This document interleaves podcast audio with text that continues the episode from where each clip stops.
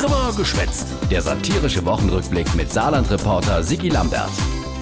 Die Wochlo endlich mal nochmal Neues aus dem Landtag. Ein herzliches Willkommen zurück aus der äh, Sommerpause. Jo, äh, Gemäue. Ja, und kaum zurück hat der Landtag fraktionsübergreifend folgende wegweisende Beschluss beschlossen. Das Saarland ist Sportland und muss Sportland bleiben. Drucksache 1669 neu. Super, wow, ganz toll.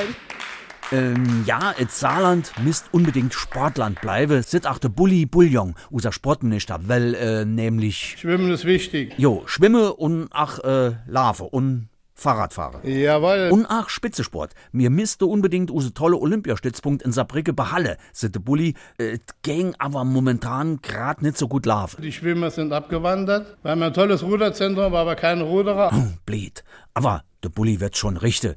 Der ist nämlich grad Chef von alle deutsche Sportminister und hat die für November Albersig Hemner St. Wendel bestellt. Eine Huckeneichter, da braucht er nicht zu stehen. Jo, und da wird der Bulli denn schon klar machen, dass das Saarland ein Sportland bleibt.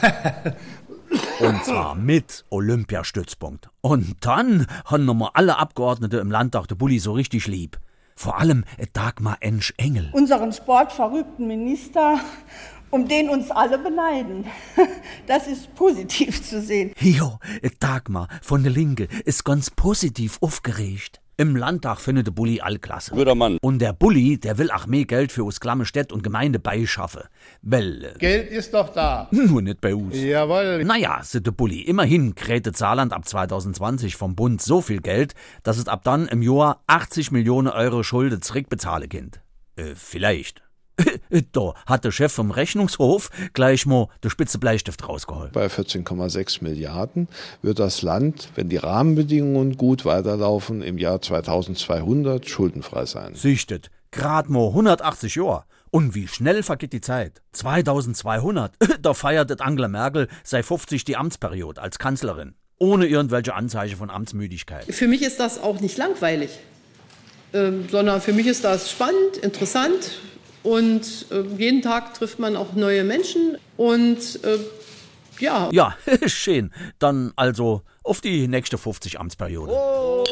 Und jetzt noch der Brüller der Woche.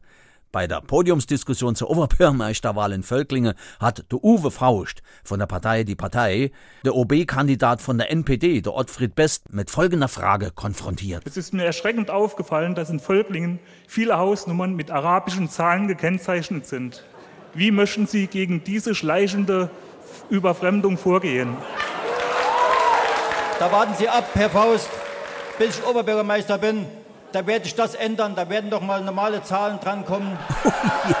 Seit rund 500 Jahren rechnen wir aber mit arabische Zahlen. Aber auf der anderen Seite, für Völklinger Oberbürgermeister zu kennen, muss man auch nicht grad alles wissen. Komm, geh mir bloß fort.